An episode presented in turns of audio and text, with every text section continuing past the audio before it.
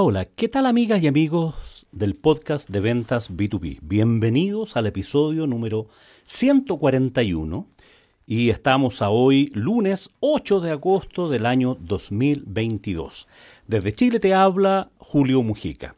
Hoy vamos a hablar acerca de la inversión en el lanzamiento de un proyecto, de un nuevo producto, de, en fin, un nuevo negocio. Cada vez que eh, me toca hacer mentorías a emprendedores que están lanzando un producto, eh, un proyecto, un nuevo, una nueva propuesta de valor, un nuevo servicio, la pregunta es ¿cuánto debería invertir en marketing? ¿Cuánto debería invertir en el lanzamiento de ese producto?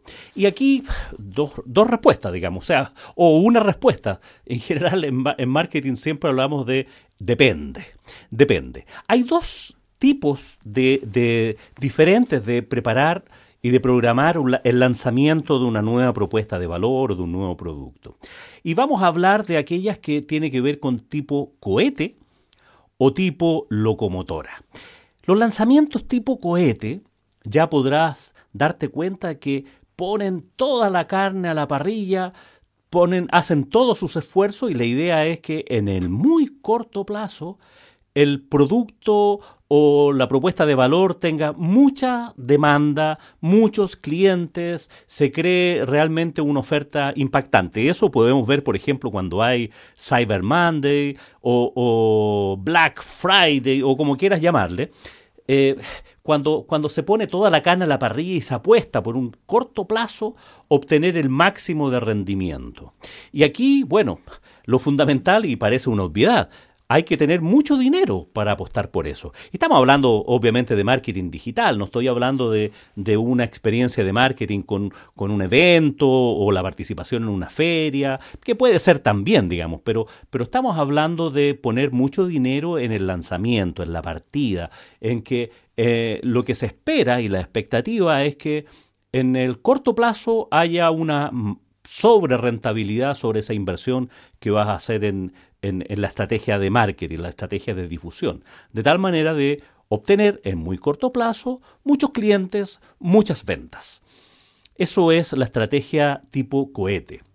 En el otro extremo está la estrategia tipo locomotora, que es bastante más lenta, pero en el plazo, y una partida muy, muy, muy suave, muy, con mucho ruido, pero, pero con, con poca atracción, con poca venta, con poca conversión, porque tiene, no tienes dinero para hacerlo. O tienes o optas por una estrategia distinta. Entonces, la estrategia tipo locomotora es de lentos resultados, pero crecientes. Cuando echas a andar esa locomotora, te genera muy buenas ventas, muy buenos resultados, pero en el mediano y largo plazo. Entonces, ¿por qué, ¿de qué se trata eso? Es que no pones toda la carne a la parrilla, como decimos acá en Chile, en un evento específico, en un lanzamiento, en un momento determinado, sino que miras una estrategia más bien de largo plazo. Lo más probable es que hayas desarrollado una estrategia de, por ejemplo, email marketing, de generar contenido, de generar esta comunidad de potenciales compradores, aportándoles valor.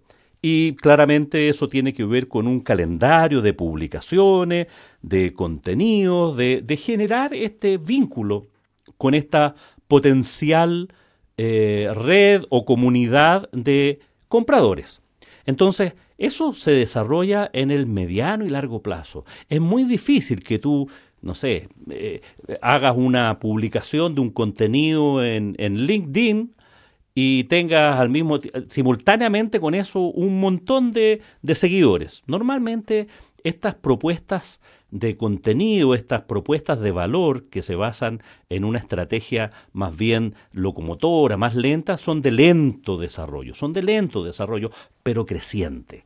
Esa es la idea. En, la estrategia de, de lanzamiento tipo cohete se produce un pic muy alto, muy alto en los primeros dos, tres, cinco días, la primera semana de las publicaciones, y después baja considerablemente, porque a nadie le da, o sea, ya conseguiste lo que querías. o, no. Ese es el gran riesgo de la estrategia de, mm, tipo cohete, porque eh, pones una fuerte inversión y puedes quemar dinero. Y en marketing, cuando decimos quemar dinero, es que usaste una estrategia y no funcionó. O funcionó medianamente, no con las expectativas que tú tenías. Es como, por ejemplo, si decidieras auspiciar el noticiero del día domingo en la noche que tiene una alta audiencia, hiciste una producción súper meta, hiper... Eh, es, como el Super Bowl, ¿no es cierto? Que cuesta millones de dólares estar 30 segundos ahí, más lo que te gastaste en en la producción de, esa, de ese lanzamiento. Entonces, si tienes los rendimientos esperados, bueno, fantástico. Y si tienes dinero para quemarlo, para apostarlo a eso, fantástico, está bien. Hay gente que les da resultados. Normalmente por eso optan marcas de ya que tienen bastante renombre y tienen mucha experiencia. Pero si no tienes una marca, no tienes una marca personal, no tienes una identidad, eh, comercial todavía, tu producto, tu empresa todavía no es reconocida, claro, es un riesgo muy grande. Es un riesgo muy grande. Entonces, ahí uno podría considerar, ¿sabes qué? Mejor desarrollemos esta estrategia tipo locomotora. De tal manera de que lo que más invierte en más que dinero es tiempo. Es tiempo para dedicarle a escribir buenos posts, escribir buenos blogs, entregar contenidos de valor y puede ser a través de un podcast, a través de un blog, en redes sociales y cada cierto tiempo hacer un call to action. Eh, en, eh, en, todo lo que tú escribas. Eh, un call to action, ¿no es cierto? Un llamado a la acción, donde haces una oferta concreta, pero después de haber generado alguna comunidad, algún vínculo con, este, con estos potenciales clientes. Entonces, esta, ¿E, ¿Es aconsejable? Por supuesto que sí.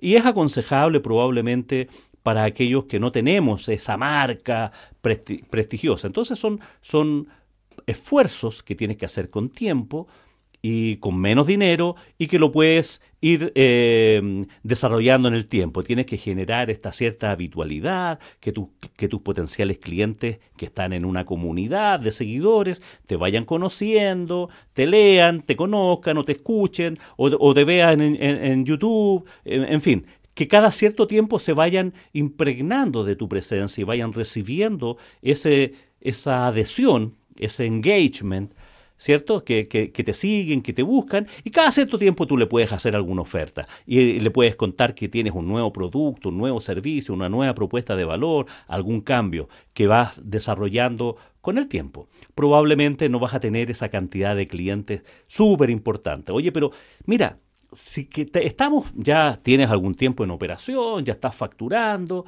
y vas a lanzar un nuevo producto o una, una innovación a tu producto, algo que quieres que tus eh, los miembros de tu comunidad que has desarrollado durante algunos meses, incluso en algunos años, quieres que te compren. Entonces, puedes hacer una combinación entre esta locomotora y cada cierto tiempo poner algo de inversión en publicidad. En, en, Google Ads, en Facebook Ads, ahí vas a tener que determinar cuál es el medio más, más lógico, pero puedes hacerlo. Ahora, no tiene por qué ser una locura, pero vale la pena cada cierto tiempo también hacer alguna inversión. A lo mejor de menor escala, de acuerdo al presupuesto que tú puedas tener, pero destinar alguna parte de tu presupuesto a esta inversión para que te conozcan más personas que con las que tú llegas con tu contenido orgánico. Esta estrategia del SEO, ¿no es cierto?, contenido orgánico, ir generando alianzas, es más lenta, sin ninguna duda, pero es más potente porque la gente ya te conoce y te reconoce. Y si te siguen, bueno, por algo es. Y te pueden seguir en tu blog, en un podcast, en YouTube o donde tú quieras estar. Es como tener un local físico. ¿Cierto? Tienes un local físico en alguna parte, en alguna avenida, y claro, si estás en una avenida muy central, te va a ver mucha gente. Pero si no son el segmento de tus clientes, eh, probablemente no tenga mucho sentido, sobre todo en el mundo B2B, donde no te van a comprar porque voy pasando por ahí o por una cosa circunstancial. Probablemente vean y puedas llamar la atención pero puedes estar en, un, en, la periferia, pero tienes que tener algún posicionamiento de imagen. A eso me refiero con, con gastarse un poquitito haciendo publicaciones cada cierto tiempo o de alguna u otra manera estar presentes frente a ello. Entonces, si tienes mucho dinero, puede ser válida la estrategia tipo cohete. Si no tienes tanto dinero, pero tienes que invertir tiempo, ¿sí? Y darte ese espacio, puede ser tipo locomotora. O puedes hacer un mix, ¿cierto? Tienes esta estrategia tipo locomotora para los que tenemos menos dinero, pero ir poniendo algunas fichas en Google Ads, por ejemplo, es lo que más da resultado en el mundo B2B, donde tú pones tu oferta y ahí tienes que sugerencia, asesorarte por alguien especializado en ese tipo de campaña, campañas ads, que, entienda cuáles son las palabras que te buscan, que te ayuden con la analítica. No tienes que hacerlo tú, pero te, te pueden entregar informes. Hay un montón de empresas y de startups que se dedican a ayudar a emprendedores que estamos en este mundo de eh, eh, aprendiendo algo de marketing digital y que necesitamos algún apoyo de marketing digital para nuestros emprendimientos. Claro, si tienes dinero para publicar en una revista especializada, si tienes dinero para publicar en televisión eh, o en radio o en esos medios masivos, bueno, que te felicito, qué bueno por ti. Pero claramente estamos hablando de, un, de una forma más eh, metódica y más transparente de usar el dinero, porque si no lo puedes estar votando. Así que por aquí vamos a dejar este, este podcast, este episodio, a hablar acerca de cuánto invertir. Ahora, ¿cuánto invertir? Bueno, nuevamente la respuesta es depende, depende.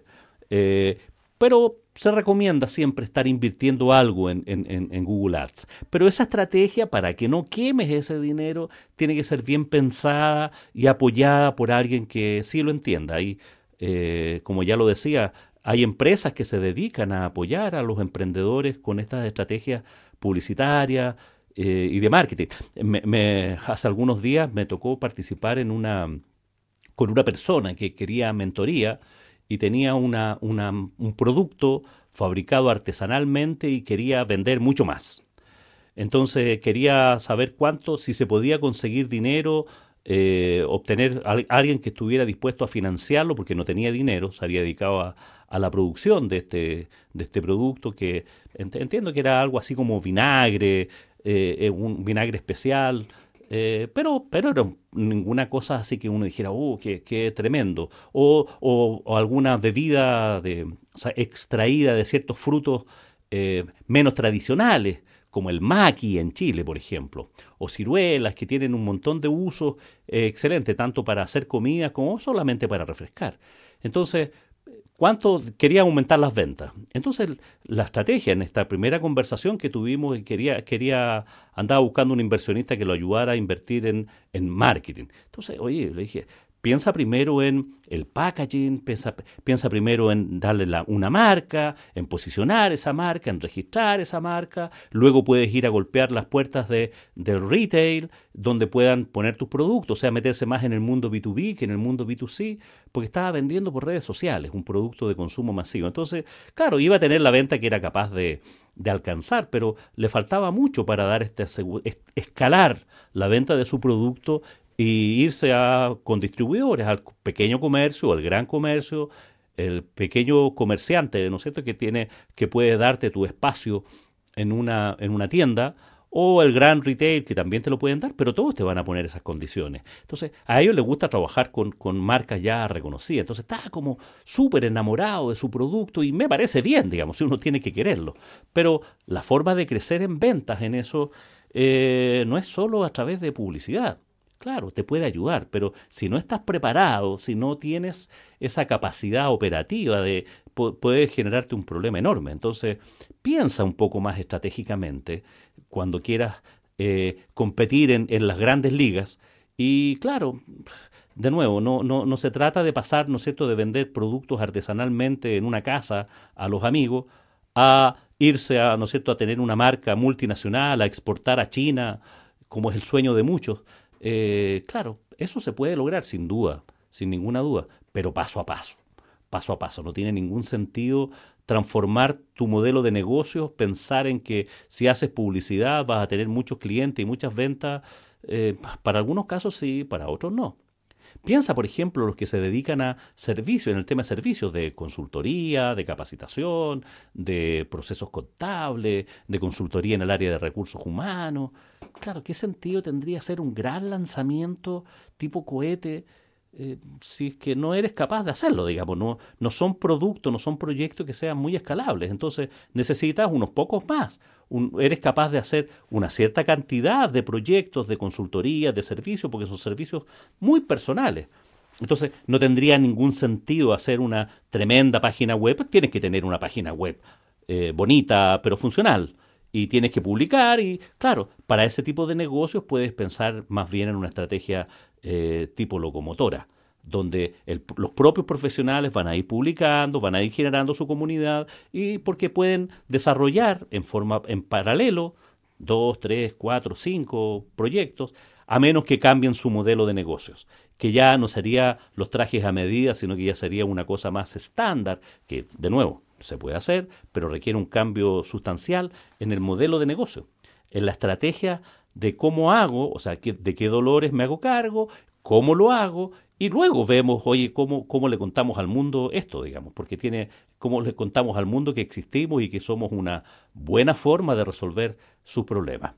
Pero bueno, estas conversaciones son largas, pero lo que me interesaba en este episodio era conversar acerca de cuánto invertir en publicidad, en marketing, eh, sobre todo en el mundo B2B.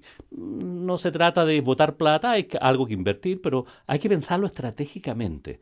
¿Cuál es el mejor canal de comunicación para llegar a tus clientes? ¿Cómo juntamos oferta y demanda? ¿Cómo, cómo nutrimos este, este modelo, ¿no es cierto?, de, de por una parte tenemos el segmento de clientes y por otro lado tenemos nuestra propuesta de valor.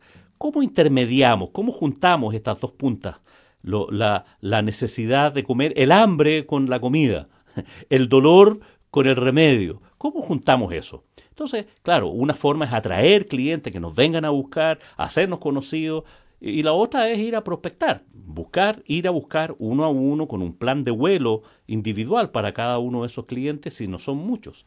En, en, el mundo B2B de repente nos ilusionamos y pensamos en decenas, en miles, en cientos, y a veces ¿sabes qué? Si llegamos de buena manera a 20 potenciales clientes en un año y podemos tener, no sé, 15 consultorías, 15 proyectos en el año, puede ser una buena medida. Entonces, hay que medir eso.